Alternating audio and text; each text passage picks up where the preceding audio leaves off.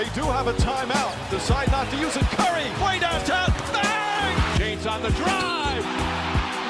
Anthony for three. Puts it in. Durant. You can't keep jumping that high, man. Says who?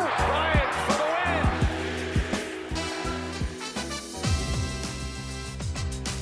Quand le finaliste de Wimbledon foule le parquet, ça envoie du lourd. Le tennisman Nick Kyrgios est un shooter hors pair. On ne peut pas en dire autant de l'ancienne star du MMA, Khabib Nurmagomedov, qui n'a pas trop capté les règles. Dans le genre retraité, lui a encore de bons restes. Tony Parker s'est exprimé cette semaine. Les Français arrivent trop tôt en NBA. D'accord ou pas d'accord? On enchaîne avec le débat autour de Brooklyn. Nash viré, Ben Simmons toujours zéro et Kyrie Irving délire total. Ce qui se passe là-bas, c'est pas net. Passons de l'Est à l'Ouest, les champions en titre méconnaissables depuis le début de la saison. À la rue en défense, les Warriors vont-ils retrouver leur âme de guerrier? On en parle dans le focus. Hype, épisode 5, saison 2, Hype Basket NBA sur Sport en France est de retour. On est très heureux de, de vous retrouver après une semaine de, de pause. Euh, On a une petite surprise en plus euh, pour vous, puisqu'on a un homme qui nous vient de loin euh, pour parler un petit peu de, NBA. Mais on va d'abord accueillir un homme fidèle aussi également, très bien habillé, c'est Angelo. Comment il va? Dear basketball, I'm back, baby. Ah, I'm back, yes, yes. Back on hype. Content d'être là. Elle est surtout très très hype parce que la surprise d'aujourd'hui, elle est somptueuse. Et bien la surprise, elle est juste en face de toi. Elle s'appelle Melvin Carcentier, un homme que vous voyez normalement en Skype et qui est du, du côté de Paris, l'enfant de Saint-Chamond, qui nous rend une petite visite. Comment il va? Eh ben écoute, ça va très bien, très très hype d'être sur le plateau, enfin. Lui Euh, aussi, il est en les- basketball. Hein. Déjà Three point basketball, king. three point king, de Saint-Fran habillé. à Saint-Cham. Ah, on, peut dire, on peut dire aux, euh, à ceux qui nous regardent qu'on a commencé de l'aventure hype il y a trois ans, Ouais. mais que c'est la première fois que je vous rencontre tous les deux, euh, tous les deux en personne. ben, Donc c'est- pour ça qu'on est Eh très, très très très hype. les, les joies d'Internet, effectivement, le monde est connecté. On a un autre homme qui est connecté du côté de New York, c'est Antoine. Comment il va, Antoine? Bah, ça va bien. Je pensais être un petit peu essolé là sur le cyberspace puisque Melvin est en plateau, mais je suis ravi de voir que Alexis est là. Alexis, bah justement, merci de, me lancer. Euh, notre invité est en Skype. hein. Cette semaine, on change aussi un petit peu, un petit peu les formats. Un ancien NBA drafté euh, en 2000, euh, 2008 hein, euh, du côté des Charlotte Bobcats à la 20e place. Euh, C'est un joueur qui a connu aussi des joies euh, en championnat d'Europe cadet, championnat d'Europe junior et puis bien sûr un titre avec l'équipe de France, euh, les grands, en 2013, champion d'Europe avec Génération Tony Parker, Nicolas Batum. Alexis Aginsa nous fait le plaisir d'être là avec nous. Salut Alex. Salut à Toulouse, Euh, merci beaucoup de m'avoir invité. Et puis, euh, moi aussi, je porte du Derby Ball. Eh oui, tu nous expliqueras d'ailleurs en fin d'émission euh, pourquoi, parce que je crois que tu es, impliqué euh, dans euh, voilà, le lancement et la promotion Il manque de, une ligne hein, sur le palmarès. hein. de cette marque. Laquelle? Il y a, euh, la- celle du tir le plus soyeux pour un big man français de l'histoire. Eh ben, on va, on va Non, la rajouter ici dans Hype. voilà le, le titre et le nouveau statut qu'on donne euh, à Alexis. Merci, Merci, d'être là, Alexis. Euh, voilà, on est tous, tous réunis euh, en plateau. On va se lancer parce qu'on a une très très grosse émission Mm. euh, encore cette semaine avec euh, les news et le hype ou pas hype.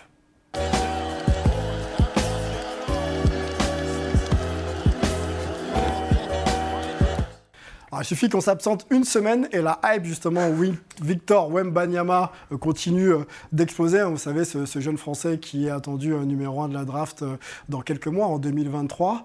Euh, bah, il a fait parler de lui. hein. C'était euh, plutôt au début du mois, de, du mois de, de novembre, et je, même d'ailleurs fin octobre. Et je vous lis une déclaration parce que ça relie euh, la Ligue nationale de basket et la NBA. Donc c'est carrément historique, hein, on peut le dire. Donc la NBA et la LNB se sont associés pour une collaboration inédite d'une saison autour de la diffusion de matchs de championnat de France.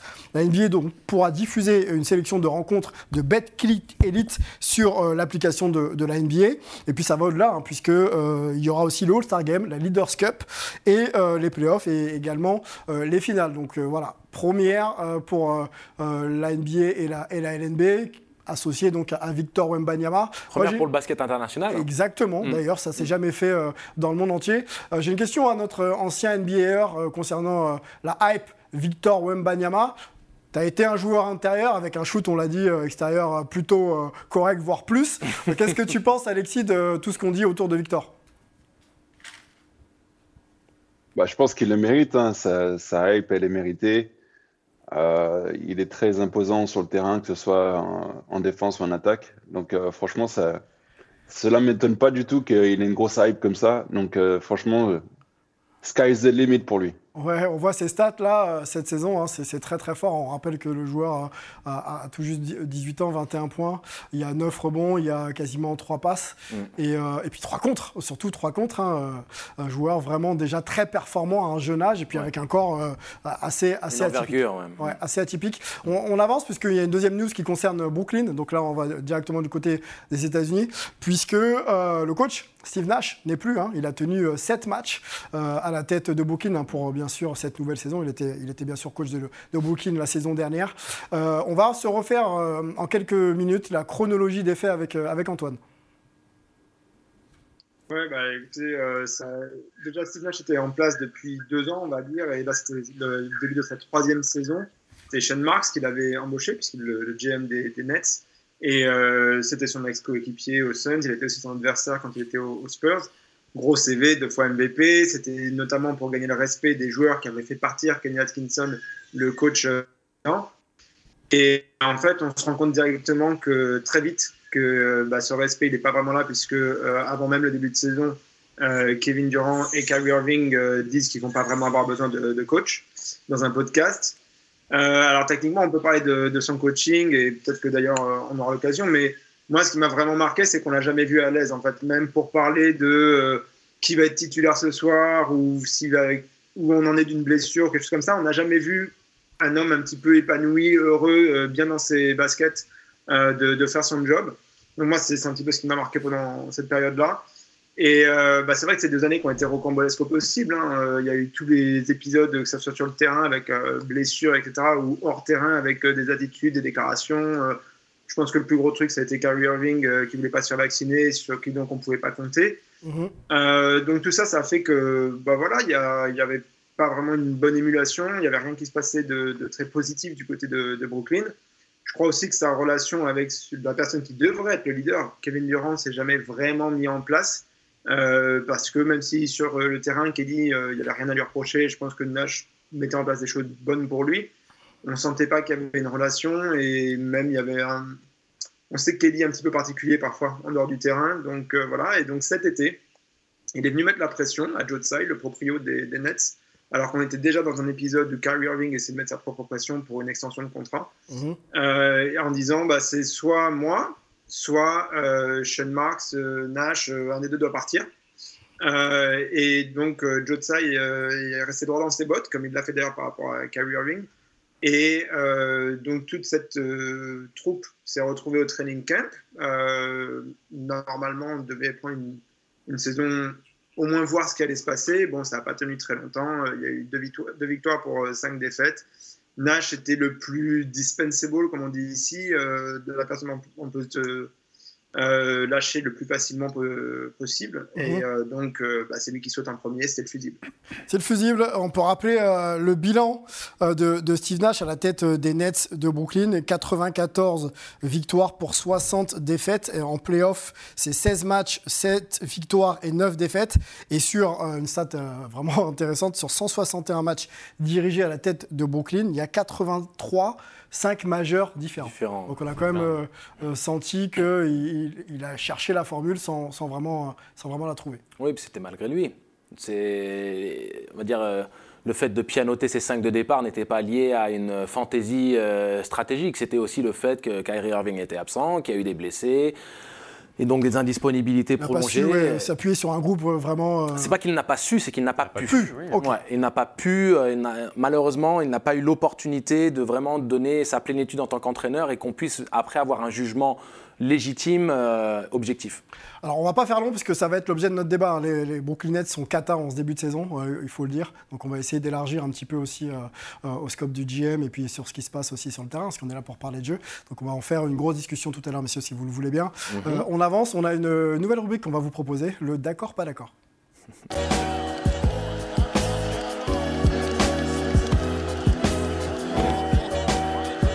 Pose le contexte, euh, d'accord, pas d'accord, chez nous ça va être un duel.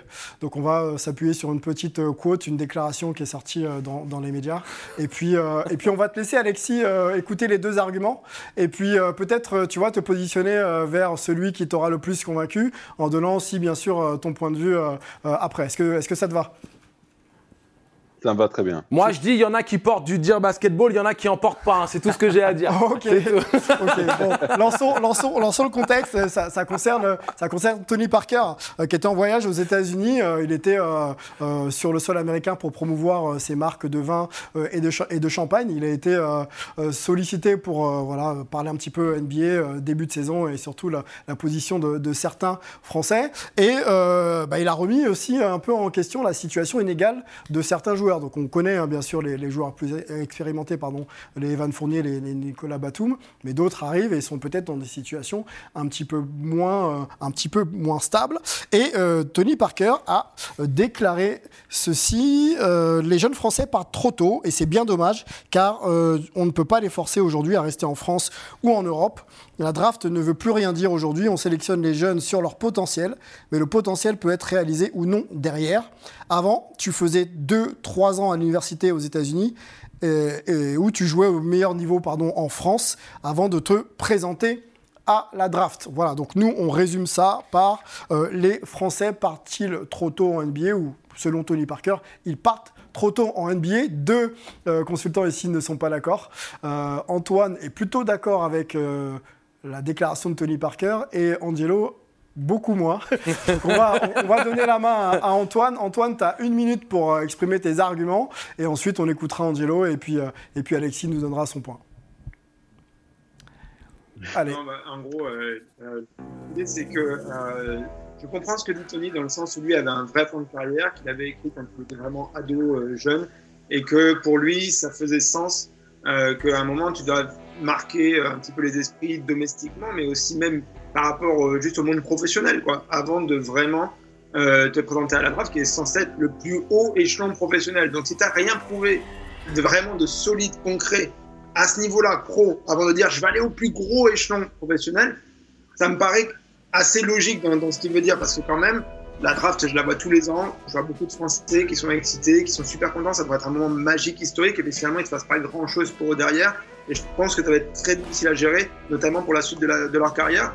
Donc je me dis qu'il doit y avoir un système meilleur à faire. Après, je connais l'argument. Euh, D'ailleurs, j'avais une interview avec euh, Alexis euh, en 2011. Euh, je dis pas qu'il s'en rappelle, mais moi je m'en rappelle. Où justement, lui il me disait Bah oui, mais bon, en France, les jeunes de toute façon, on les fait pas jouer. Donc là, effectivement, il faudrait changer le truc. Mais je suis pas forcément contre ce qu'il dit qu'on peut pas. Merci, merci Antoine. Faire la draft. Antoine, merci. le, le, le buzzer, il va falloir s'y habituer. hein. C'est- C'est c'est pas, c'est pas très commun et puis c'est surtout euh, assez violent. On reste voilà, sur un argumentaire d'une minute. Euh, Angelo a pu euh, s'échauffer en attendant. Je sens qu'il est prêt.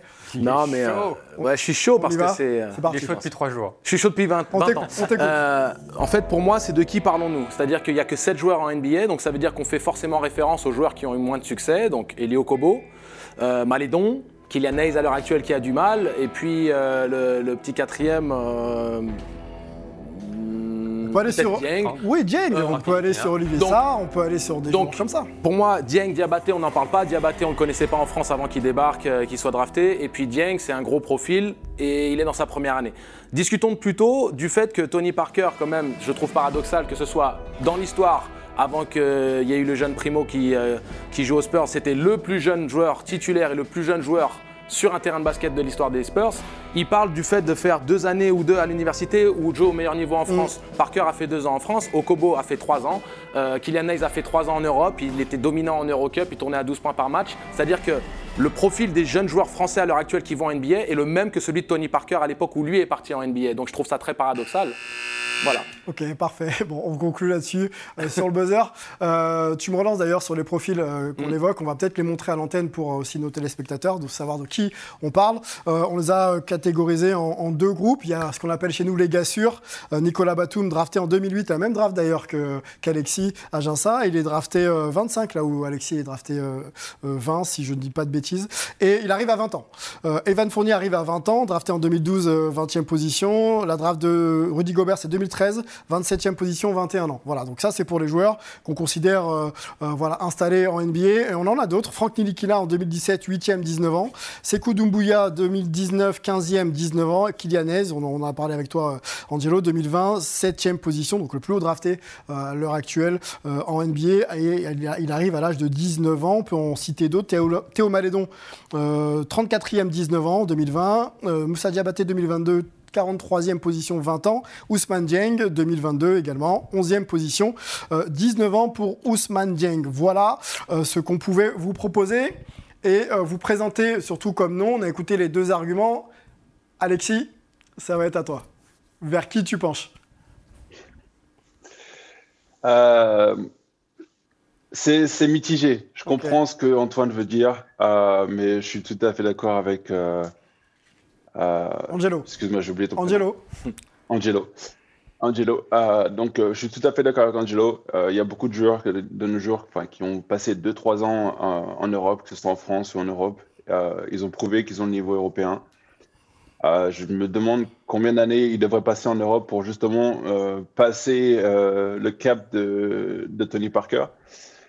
Euh, pour pouvoir jouer en NBA. Après, euh, voilà. Qu'est-ce qu'un joueur devrait faire? Avoir l'opportunité de jouer en NBA et de repartir en Europe et ne pas jouer en NBA euh, Qui est le rêve d'un joueur depuis tout petit? Ou, ou, justement bah, aller en NBA et, et puis essayer d'avoir sa place.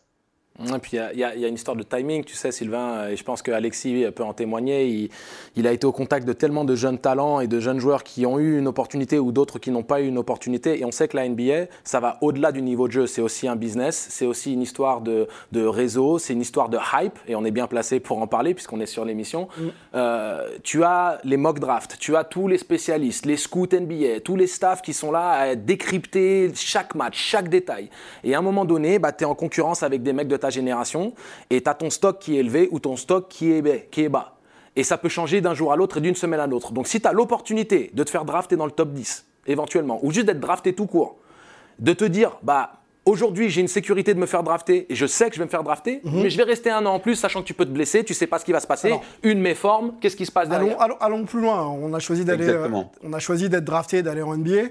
Euh, première saison, euh, d'acclimatation. Mhm. Deuxième saison, euh, on espère que tu exploses, mais c'est pas le cas. Je vise euh, Kylian Hayes. Et euh, troisième saison, tu essaies de t'installer, de progresser, et les résultats sont pas là. Est-ce qu'on peut pas aussi de, essayer de s'auto-analyser en se disant bon, je j'ai peut-être pas fait ce qu'il fallait, je suis peut-être pas encore prêt sur le plan de la maturité, sur le plan physique, sur le plan technique, pour pouvoir être le joueur que je veux être. Melvin, qu'est-ce qu'on fait dans ces cas-là? Bah, déjà, je pense que n'est pas Tony Parker qui veut, n'est pas Rudy Gobert qui veut. Et donc, ce que tu dis est vrai. Je pense que, un, quelles sont les opportunités que ces joueurs-là ont dans, leur, dans, leurs équipes NBA Franck Nikilina, pour moi, ça a, été, euh, ça a été une erreur de casting. Kylian Hayes, il a eu une chance, malheureusement, il a été blessé. Et derrière, bah, tu n'as pas le temps, malheureusement. Il y a Cunningham qui se fait, qui se fait drafter, maintenant il y a, il y a, Ivy qui, se fait, qui, se fait, drafter. Donc je pense que c'est plus mentalement que. Parce que le talent, ils l'ont, comme le disait Angelo avec, euh, avec Kylian Hayes. Il, mhm. dominait, il dominait en Eurocoupe. Donc à un moment donné, c'est peut-être mentalement que les joueurs ne sont pas prêts. Et ça, euh, je ne suis pas sûr que rester 3-4 euh, ans en France ou en Europe. Peut t'aider à ça. Ouais, exactement. Surtout qu'il y a plein d'intangibles qui, qui, sortent de ton contrôle derrière. Si tu te blesses, la méforme, ton stock qui, à ce moment-là, te garantissait une place, bah il y a les autres qui poussent derrière. Il y a la concurrence. Il y a beaucoup de monde en NBA. T'es pas pas tout seul. Euh, Alexis, je voudrais qu'on s'appuie sur ton expérience euh, drafté 2008-20. Euh, tu arrives à Charlotte Bobcats, tu essaies de faire ta place. Est-ce que tu peux nous remettre un petit peu dans le contexte justement de cette concurrence et de, de, du français que tu étais, qui essayait justement de frapper aux portes de, de l'Amérique, quoi? Ouais, bah moi je suis tout à fait d'accord. En fait, tout dépend où tu te fais drafter, à quel moment tu te fais drafter, et puis surtout l'opportunité que tu as. Euh, moi, je suis arrivé dans une équipe où il y avait déjà beaucoup de grands euh, et j'avais un joueur et surtout j'avais un coach qui, n'aimait pas les rookies. Donc euh, j'avais Larry Brown en tant que coach, donc c'est vrai que c'était difficile déjà pour moi de m'imposer. et puis bon, pour revenir sur les autres Français, c'est vrai qu'il y a pas mal de joueurs qui ont été draftés, qui ont été draftés dans des situations qui sont assez délicates. et ça, ça joue énormément aussi pour un joueur. Est-ce que la position de draft, je parle de euh, par exemple celle de, de Kylian Hayes qui est, qui est quand même 7, est-ce qu'il n'est pas un peu, j'aime pas ce mot-là, mais un peu prisonnier justement du fait qu'ils doivent être performants tout de suite parce qu'il est drafté haut? Bah, tout à fait, tout à fait, parce qu'ils ont drafté haut, ils, ils ont une expectation une, euh, énorme pour lui, donc mm. ils veulent absolument euh, qu'il produise énormément. comme, comme disait, comme ça a été relevé pendant l'émission, c'est que je pense que c'est plutôt mentalement qu'il y, a un cap qu'il faut qu'il passe. Mm-hmm. Et peut-être un, coach mental pourrait, pourrait l'aider là-dessus. Puis après, tu ne peux pas avoir le beurre et l'argent du beurre. Tu peux pas avoir euh, le, la, la loterie avoir les meilleurs Trois contrats saisons rookies, là, hein. trois saisons garanties au meilleur tarif pour Mhm. après avoir aussi le luxe de ne pas être performant. Il faut l'être. Il faut l'être. il faut l'être, mais ça fait partie, tu sais, on est dans un milieu professionnel. Et, euh, et Alexis connaît ça, c'est c'est coupe-gorge. C'est-à-dire que euh, tu as une certaine tolérance de par la jeunesse justement et du profil rookie, débutant, deuxième année. Au au niveau de la troisième année, tu n'es plus rookie mon garçon. Donc soit tu te mets au diapason, soit on va chercher quelqu'un d'autre. Exactement. D'ailleurs, ils ont, ils ont commencé hein, des trois à chercher. Ouais, ça s'appelle ça s'appelle pas la loterie par hasard. C'est vraiment, tu essayes de, de prendre les, les potentiels que tu penses qui peuvent, qui peuvent passer au cap supérieur, Mhm. mais rien n'est rien n'est acquis. Euh, et d'ailleurs, c'est pas juste, c'est pas juste un, un- un sujet ou une tendance qui est exclusif à la France. Je veux dire, les jeunes Américains qui font un an de- un an de- de- de- d'université ou deux, ils sont pas garantis de réussir en NBA. On le voit, je veux dire, on le voit moi à Golden State, James Wiseman, qui n'a pas, qui a pas eu pratiquement de, de- de carrière universitaire et qui a du mal parce que ben, c'est pas, c'est pas évident de, de passer ce cap. Une autre, une autre, euh, équipe qui a du mal, c'est c'est les Nets. En ce moment, on en parlait euh, dans les news. On va euh, rentrer dans cette grosse discussion ensemble dans le débat de la semaine.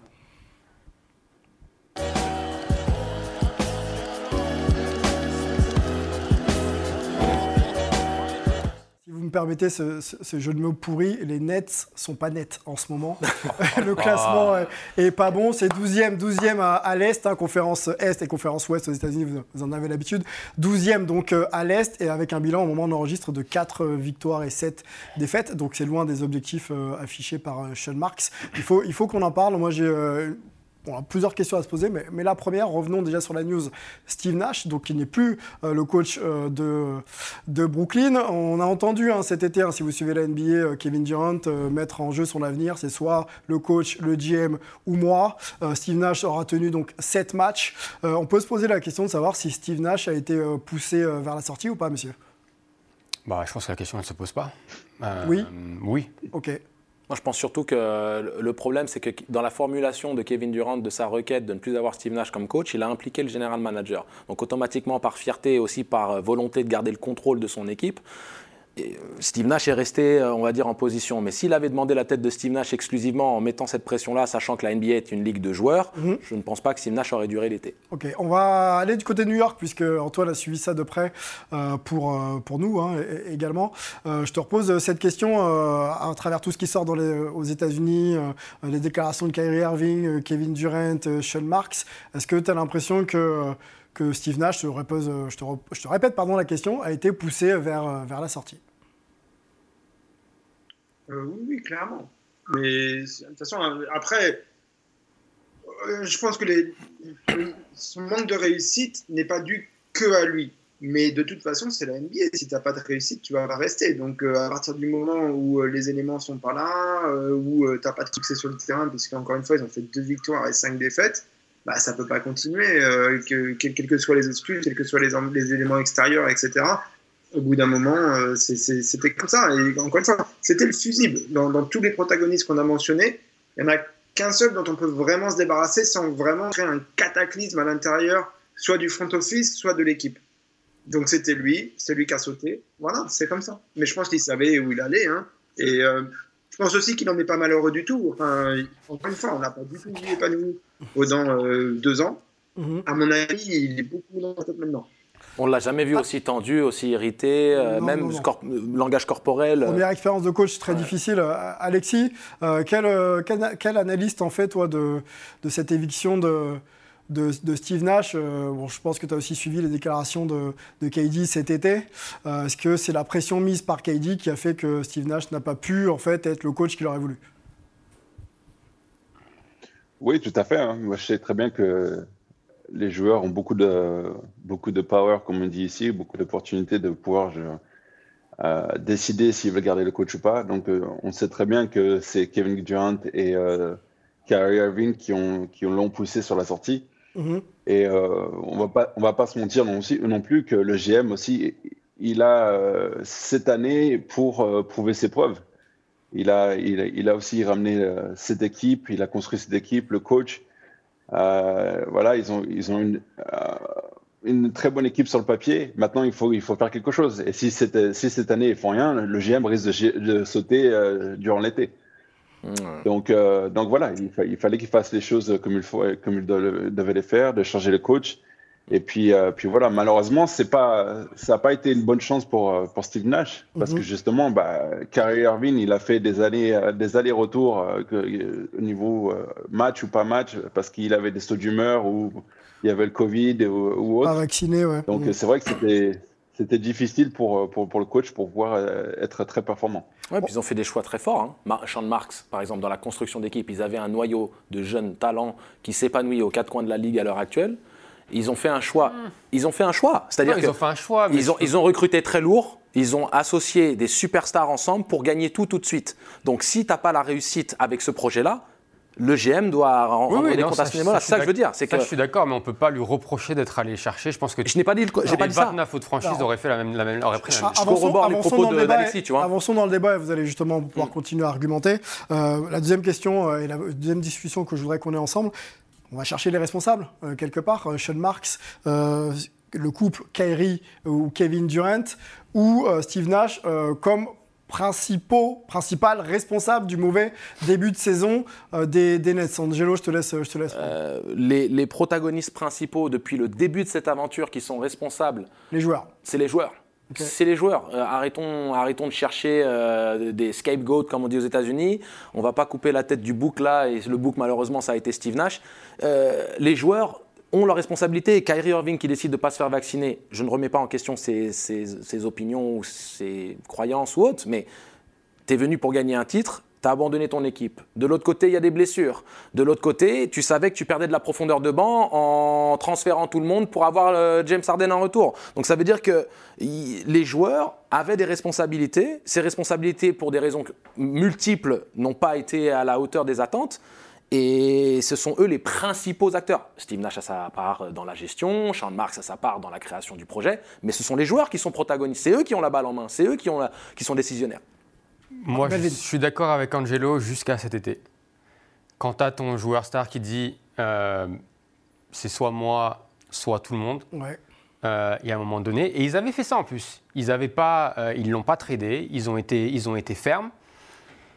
Et je suis désolé, si, si, tu, si tu vires ton entraîneur euh, après sept matchs, vu ce qui s'est passé cet été, vu la demande de KD, et à un mhm. moment donné, vire-le cet été. Et commence, commence de zéro avec un nouvel entraîneur. Comme ça, tu peux avoir un vrai training camp, tu peux construire quelque chose, plutôt que de de le virer maintenant. Je veux dire, c'est donc pour moi, au jour d'aujourd'hui, sur la situation actuelle, c'est plus, moi, je mets la faute sur, sur Sean Marks et sur Joe Tsai, mm. le propriétaire. Sur le timing surtout. tu, parles à très, tu, parles à très, court terme, là, sur les dernières semaines. Oui, oui, oui là-dessus, on est d'accord. Mais je suis d'accord avec toi que les joueurs, évidemment, ont, une part de responsabilité. Alexis, euh, sur euh, cette notion de responsabilité, Kyrie, KD, Sean Marks ou Steve Nash? Je dirais qu'il y a une, grosse, responsabilité sur les joueurs, surtout sur Kyrie. C'est lui qui a un peu saboté euh, tout, le, tout, tout ce qu'ils avaient construit avant. Euh, on va pas, va pas se mentir, c'est lui aussi qui a poussé un peu James Harden à vouloir partir. Bien sûr. Donc, euh, donc, donc ouais, je dirais Kyrie a une grosse faute pour, bah, pour la franchise, pour la franchise pour avoir beaucoup de problèmes. Mm-hmm. Et puis, et puis aussi, bah, Sean Marks pour ne pas avoir viré le coach dès cet été mais aussi on ne va pas euh, succomber aux caprices de, la star de, l'équipe juste parce que euh, voilà c'est son choix quoi. Donc c'est vrai qu'on ne peut pas aussi montrer à tout le monde comme quoi bah voilà la star euh, peut faire un caprice et on va l'écouter et puis on vire le coach direct. On peut pas faire ça non plus. Kairi, tu l'as évoqué, on peut peut-être aussi euh, se poser cette, question dans notre discussion euh, de où en est sa carrière, Kairi, parce qu'il y a quand même beaucoup, beaucoup de faits d'armes qui euh, le lient souvent hors basket, malheureusement. il vient d'être suspendu là, 5 matchs par sa franchise sans salaire pour avoir participé à la promotion d'un film antisémite. Donc ça a vraiment pas plu du côté de anti-juif, anti voilà, du côté de, du côté de, des des Nets et de la NBA. Euh, il a été lâché aussi par son sponsor euh, Nike, euh, qui, voilà, qui ne distribuera pas la, nouvelle paire de, Kyrie Irving. Je me tourne vers, vers Antoine. On peut refaire avec toi, Antoine, une chronologie. On sait que Kyrie a beaucoup aussi été cité dans les histoires de Covid, dans des histoires de, complotisme, etc. Et là, il est cité également dans une affaire donc, hors basket. Qu'est-ce qu'on en dit du cas Kyrie Irving du côté de Brooklyn aujourd'hui? Tu me parlais de chronologie, je pense que ça serait une encyclopédie à faire. Même si on s'en tenait que à ses propos euh, sur euh, les, les, réseaux sociaux, etc. Enfin, c'est hallucinant. Donc, on imagine ce qui se passe quand tu as des vraies discussions avec lui tout le temps sur les groupes WhatsApp, machin et tout ça. Enfin, bon, bref. Donc, euh, on va pas faire cette chronologie-là, mais en gros, le pire dans cette attitude qu'il a eue sur tu relais un documentaire qui, bon, t'as pas tout bien connecté ce qui se passait, de ce qui se disait, les répercussions que ça a, etc. Ça, quelque part, ça pourrait arriver. On ne demande pas forcément non plus tout le temps aux joueurs d'être des exemples euh, ou d'être supérieurs sur toutes les questions, etc. Pas de souci, d'accord?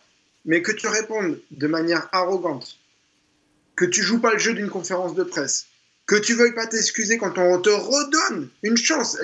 toujours, il joue le rôle de la victime, le gars est persécuté. On te tend un micro pour clarifier ton propos. Personne n'est venu pour t'angler ou quoi que ce soit. On te juste donné l'opportunité d'un petit peu éclaircir ton propos parce que là, tout le monde est en train de s'enflammer. Et il est même pas capable de présenter une excuse. il faut lui mettre des pressions comme ça. Et maintenant, tu vas pas jouer 5 matchs, etc. Alors que la franchise est déjà en difficulté sportive, comme on vient de le dire. Enfin, il y, a vraiment les, neurones ne sont pas connectés. Je ne vis plus dans la même réalité que nous. C'est fini. Donc euh, j'espère que ça va, ça va revenir, mais il y, a, un vrai souci.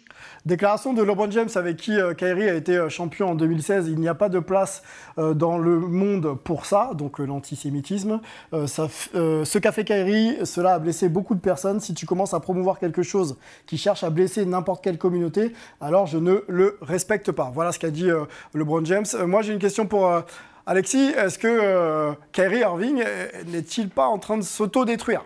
Euh, on connaît le talent du joueur, euh, mais on a l'impression que tout ce qui se passe hors basket est en train de, bah, casser, de casser son image. Et on sait aussi d'expérience et d'histoire de la NBA que certains joueurs ont été sortis de la ligue pour moins que ça. Est-ce que Kyrie est un peu sur ce chemin-là? Oui, tout à fait. Il est sur ce chemin-là. Malheureusement, euh, une fois qu'une franchise a, une idée et puis euh, décide d'avoir une, décision, toutes les franchises sont assez euh, solidaires. Donc j'espère que ce n'est pas le cas. J'espère qu'ils ne vont pas justement bah, le virer de la ligue, tout simplement, en le boycottant. Et on va voir ce qui va se passer. En tout cas, les demandes qui lui, lui ont proposées justement pour pouvoir revenir jouer, je pense qu'elles sont un peu absurdes et euh, trop, euh, il y a beaucoup, y en a beaucoup trop quoi. Et les six demandes, il y en a beaucoup trop. Euh, je pense qu'ils essaient de faire un exemple comme d'une personne comme quoi il ne faudra jamais une personne ait une opinion ou autre. Et c'est, je pense que c'est assez délicat pour les pour les la franchise et aussi la NBA de faire beaucoup de demandes comme ça pour, pour un joueur parce qu'après, j'ai l'impression qu'il allait avoir pas mal de répercussions. La NBA qui a tardé à, répondre, hein. on peut reprendre vite fait un ou deux commandements, s'excuser et condamner euh, le film à caractère antisémite qu'il a partagé, euh, don de 500 000 dollars à des mouvements contre la haine et l'intolérance et formation sur la sensibilité et mise au point par, euh, les, mise au point, pardon, par les Nets. Oui, Melvin. Sylvain, je suis d'accord qu'en arriver là, ça, c'est, c'est stupide, j'ai envie de dire, mais malheureusement, on en est arrivé là parce que, c'est ce que disait Antoine, parce que Kyrie n'a pas pu s'excuser tout seul, parce qu'il a, il a enchéri euh, et surenchéri, etc. Et quand on arrive où tu veux même pas rencontrer les dirigeants de la Ligue anti-défamatoire et que ces dirigeants doivent dire bah, Je suis désolé, mais votre donation de 500 000, dollars, on ne va pas l'accepter parce que c'est pas honnête. Mmh Donc à un moment donné, si Kyrie avait été. Et même les avait pris le devant et avait juste dit Excusez, j'ai pas voulu tout faire ça, ça aurait, ça aurait, été, ça aurait été réglé. Mais surtout, on doit lui tenir la main pour pouvoir le, forcer à faire ça. C'est pas sincère. Tout le monde voit bien que c'est pas sincère. Et en plus, ça a eu lieu quand? Dès qu'il y a eu l'annonce des cinq matchs de suspension, les excuses ont, sont arrivées dans l'heure presque. Et le, vrai problème par rapport à ça, c'est que Kyrie est un militant euh, de l'histoire euh, afro-américaine. Euh, il a à cœur des, je pense, des combats qui sont nobles. Mais le problème, c'est que quand ton combat noble brouille les pistes par rapport à d'autres choses et que tu mélanges tout, c'est-à-dire que par exemple, de quelque part euh, remettre en question même l'existence même de l'Holocauste ou des choses comme ça, et ce sont les, points sur lesquels les, médias ont appuyé en disant mais tu comprends qu'il y a eu la promotion de ces faits-là et autres, et lui, euh, il va dire euh, de manière très hautaine, comme le disait euh, Antoine, euh, à un moment donné, non mais je sais qui je suis, euh, j'ai pas à me Justement, quoi que ce soit on- pour vous. on a l'impression qu'il ne sait pas qu'il est un personnage public et que tout va être euh, relayé. hein. Toutes ces prises de position Non mais vont être relayées. ça fait partie intégrante de son quotidien et il n'est pas né d'hier. Ça fait combien d'années maintenant qu'il est en NBA À un moment donné, arrêtons d'essayer de trouver des excuses aux gens. Il y, y a des choses, il y a des fondements, des idées philosophiques qui sont défendables, mais quand on est en train de parler euh, de. Alors l'antisémitisme, c'est un concept qui est trop utilisé pour parler seulement des juifs. Les sémites ne sont pas que les juifs, c'est aussi le peuple arabe. Il y avait beaucoup de communautés.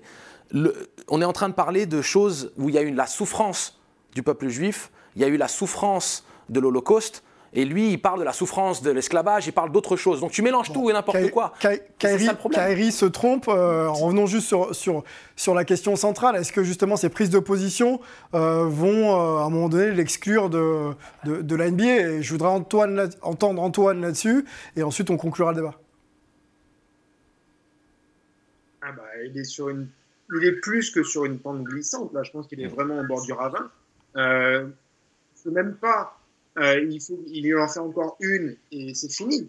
C'est là, s'il fait pas marche arrière, bah quand au bord du ravin, sais des fois là, le- la surface euh, s'effrite. Mm. Bah, c'est ce qui est en train de se passer là.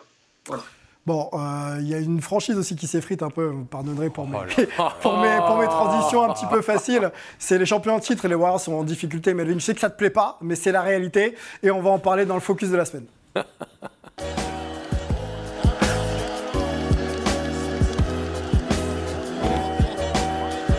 On comme ça, nous, hein, on sait accueillir. tu, reviendras, tu reviendras avec le sourire, j'espère.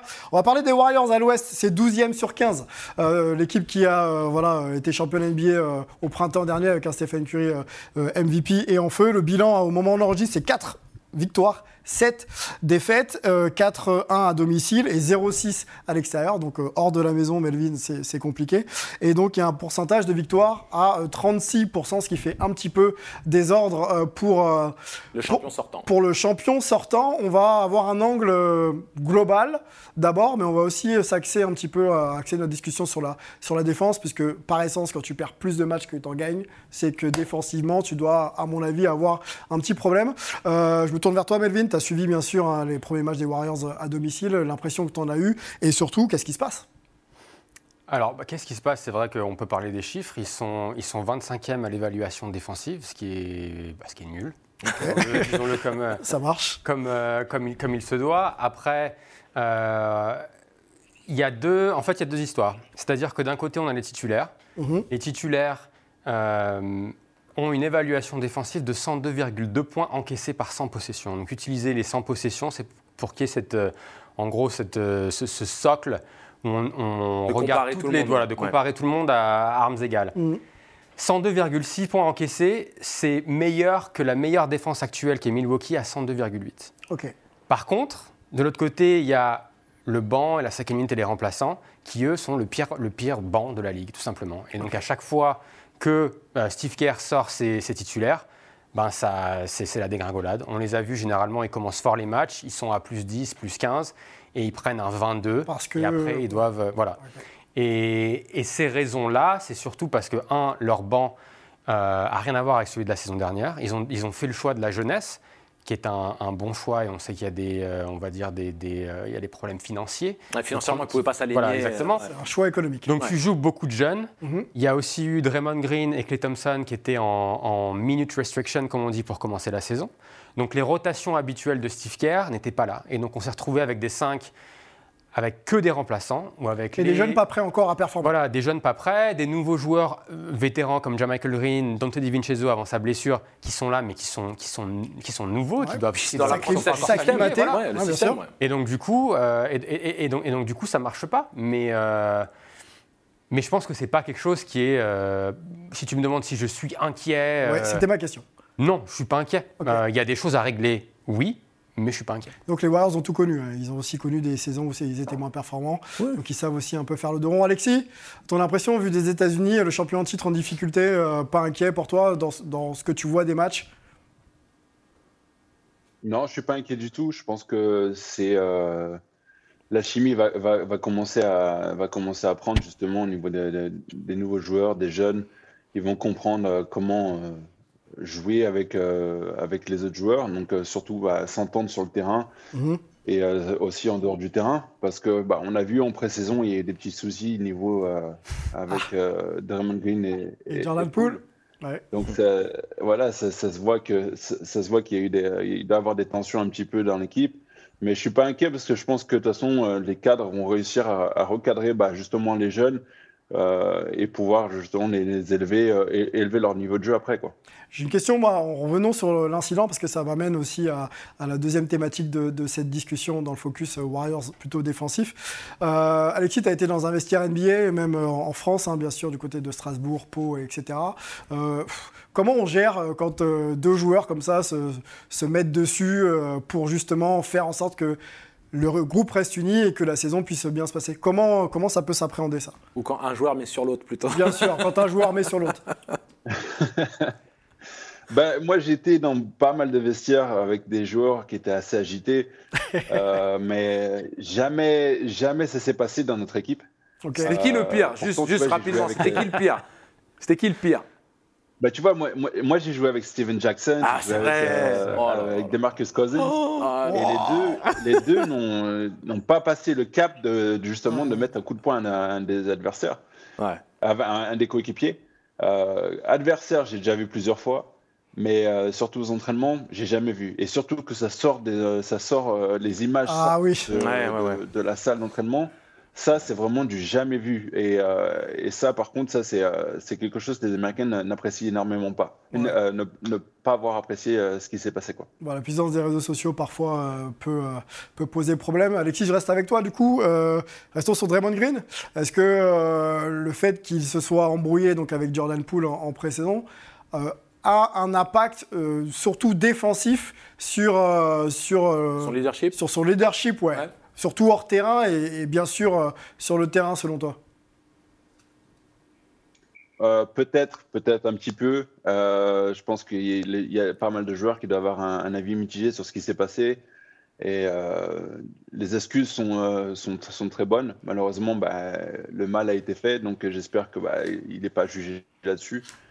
Euh, mais bon, sachant que quand tu es jeune joueur, il euh, y a beaucoup de choses qui se passent dans ta tête.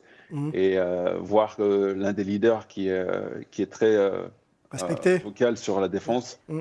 respecté, passer un cap qui n'aurait pas dû passer, c'est vrai que ça peut jouer là-dessus.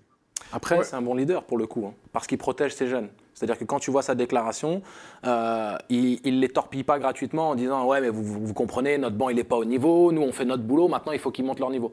Il leur dit Oui, c'est de leur faute. Donc, en gros, petit, petit chassé pour dire Il faut que vous éleviez votre niveau, mais il met la responsabilité sur les cadres pour dire à nous aussi de on faire est tous, mieux. On est tous dans le voilà. même bateau, quoi. Donc c'est. Après, la question, bon c'est comment, comment est reçu depuis cet incident, comment sont reçus les discours de, de Draymond Green dans le vestiaire et peut-être même sur le terrain. Euh, Je pense que je comprends qu'on fasse ce raccourci et qu'on se pose la question. On se pose la question. Après, je pense que c'est un raccourci qui est facile. Et moi, ça me dit que si tu fais ce raccourci-là, tu n'as pas regardé les matchs. Parce que si on veut vraiment se poser sur et comprendre les problèmes défensifs de Golden State, c'est pas juste ça.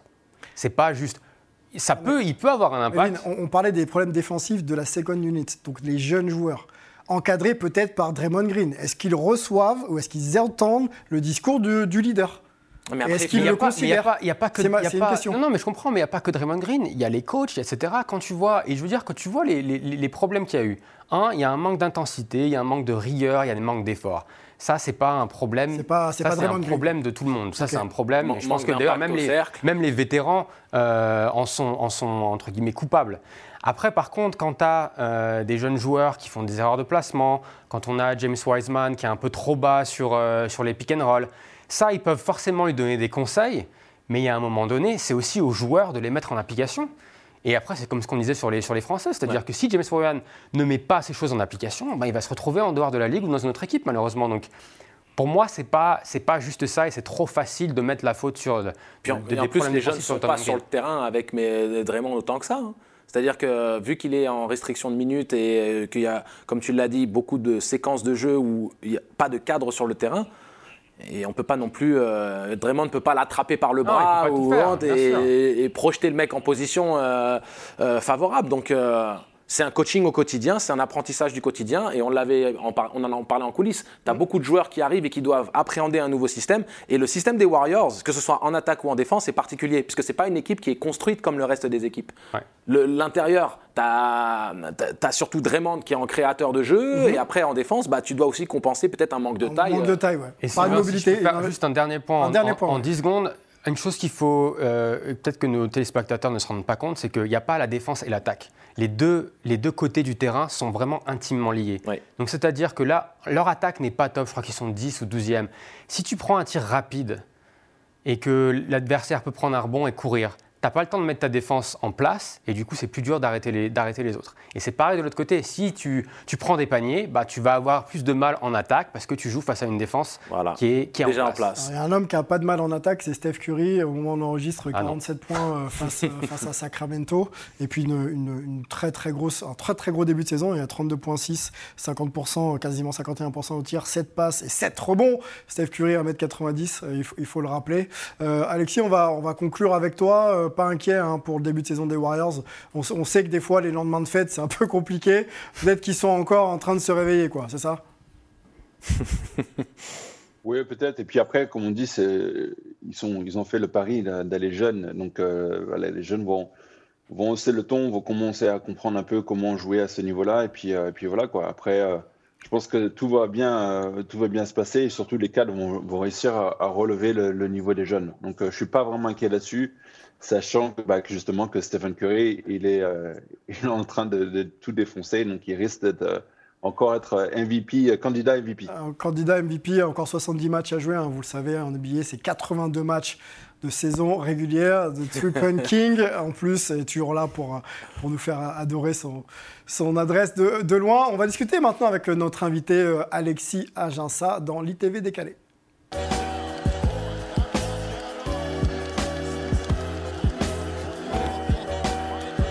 Alexis, merci d'être là. Euh, on va discuter un petit peu euh, ensemble de ton actualité. Euh, on te voit très peu au, bord du terrain, là où d'autres, après la carrière, Tony Parker et d'autres, sont, sont, très impliqués. Moi, j'ai une question simple.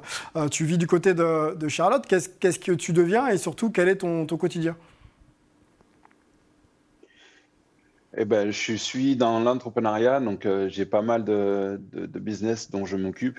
Euh, donc, euh, dont notamment Derby Ball. Euh, je m'en occupe aussi de, ce côté-là. donc, donc voilà, je suis, je suis assez sur business à droite à gauche et essayer de comprendre comment ça fonctionne en, dans les, dans les bureaux au lieu d'être euh, au niveau des terrains. Bon, après, ça ne veut pas dire que je n'aime pas le basket. Je peux absolument aller voir les, matchs de basket, mais j'ai pas forcément le temps. Bon, tu me lances sur ton euh, implication euh, entrepreneuriale. J'ai un t-shirt là. Voilà, je le cadre mieux. Euh, Derby Ball, vous reconnaissez la tête d'un certain The goat. bien The connu. Goat. The Goat. voilà, donc la marque propulsée par, par Alexis et puis, et, puis, et puis toute son équipe. Et j'en profite aussi pour dire que bah, Hype est partenaire hein, de, de Derby Ball. Et grâce à ce partenariat, vous allez pouvoir, euh, lors du, du, Black Friday, pardon, qui va arriver dans, dans, pas longtemps, profiter euh, d'exclus et de, produits euh, voilà, un petit peu personnalisés, que ce soit des shorts ou des t-shirts. Donc voilà, il y a le lien qui s'affiche, vous y allez, vous vous inscrivez. Donc c'est simple, hein, c'est nom et, adresse mail. Et vous pourrez profiter en exclusivité avec un pré-accès de, de produits Dear B-Ball. Voilà, donc un des meilleurs clubs de la ligue, hein, le club privé Hype. voilà, ah n'hésitez pas, n'hésitez plus. Et, et, puis bon, bon Black Friday à vous. Je continue avec, euh, avec Alexis. Euh, on retourne euh, sur la NBA. Ton regard sur la NBA d'aujourd'hui, on sait que les grands, à l'image d'un Victor Wembanyama et d'autres, sont capables de s'écarter, de tirer à trois points avec, avec réussite. Tu as eu ce tir là il y a quelques, quelques années. Qu'est-ce que tu penses aussi de l'évolution bah, des intérieurs NBA bah, moi, personnellement, j'aurais aimé être drafté à cette époque-là. Je pense que été parfait pour moi. J'imagine. non, en tout cas, c'est super pour les joueurs.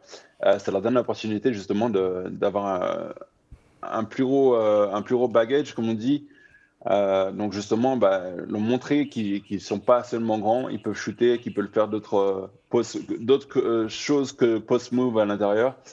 Donc ça, c'est assez intéressant. Donc tout, ce qui est joueur intérieur comme Wemby qui est en train de tout défoncer en France, euh, ça montre bien que, bah, que, les grands peuvent maintenant s'exprimer hors dehors de la raquette et ça, c'est un très, très bon point positif pour les grands. Bon, tu t'es exprimé euh, pendant longtemps euh, sur les terrains, mais on sait que tu t'exprimes aussi pas mal en dehors quand il s'agit de, de, de, de, tenues vestimentaires. On a, on a quelques images à, à, te montrer. C'est quelque chose que, dont tu fais attention, justement. Le, on parlait du t-shirt, mais voilà, le, style, etc. C'est quelque chose euh, qui, qui, est important pour toi? Oui, c'est quelque chose que c'est très important. Je suis, je suis un passionné de, la, tout ce qui est fashion, donc c'est vrai que euh, maintenant que j'ai eu l'opportunité de jouer en NBA, ça m'a ouvert, un, ça m'a ouvert des portes que je n'aurais pas eu que si j'avais joué en France. Donc, euh, donc voilà, maintenant je peux, je peux enfin pouvoir euh, mm. porter les affaires que j'ai, toujours rêvé de porter et pouvoir m'exprimer justement avec, avec mes affaires. Bon, on remercie, on remercie Alexis. On remontre encore le t-shirt Derby Ball et l'association donc avec avec Hype, voilà, je m'en sors. Voilà, avec Hype, n'hésitez pas, le club privé, vous y allez, vous inscrivez. Il y a plein de produits à, aller choper pour le, pour le Black Friday. On avait aussi un livre, hein. on avait un jeu concours il y, a, deux semaines, le livre de, du collègue Rémi euh, Reversion Road Trip NBA. Euh, voilà, ça a été gagné sur Twitter. Il y a le nom qui s'affiche euh, juste en dessous. On vous remercie d'ailleurs d'être toujours plus nombreux à, jouer, à nous suivre et à partager toute cette hype NBA avec nous. il est temps de conclure. On va remercier Angelo, son beau t-shirt. Merci beaucoup et euh, surtout euh, continuez à vous abonner sur la chaîne YouTube de Hype pour euh, plus de contenu exclusif. Exclusif, ouais. Merci à Melvin qui était le passage à Paris. On espère, voilà, la porte est ouverte. Tu reviens quand tu veux, mon ami. Fait eh ben, plaisir. C'est bon, j'ai piqué le pass d'Angelo, donc maintenant j'ai accès direct. Antoine, merci du côté de New York. On remercie chaleureusement Alexis. je crois que c'est notre premier joueur NBA qu'on fait, qu'on fait dans Hype. Donc on est, on est ravis, Alexis, et on était content de, prendre de tes nouvelles. Et puis on se retrouvera bien sûr très vite. On va remercier les équipes techniques de Sport en France qui travaillent dur pour nous, Lucien, notre chef d'édition, euh, qui travaille également encore plus dur pour, euh, pour, pour, créer ce programme. On va remercier toute la communauté Hype. Euh, on se retrouve bien sûr la semaine prochaine. Le programme disponible en replay sur YouTube, hein, la chaîne YouTube de Hype, et sur Sport en France également. Donc n'hésitez pas, vous y allez, vous likez, vous abonnez, et on se retrouvera très vite la semaine prochaine. Ciao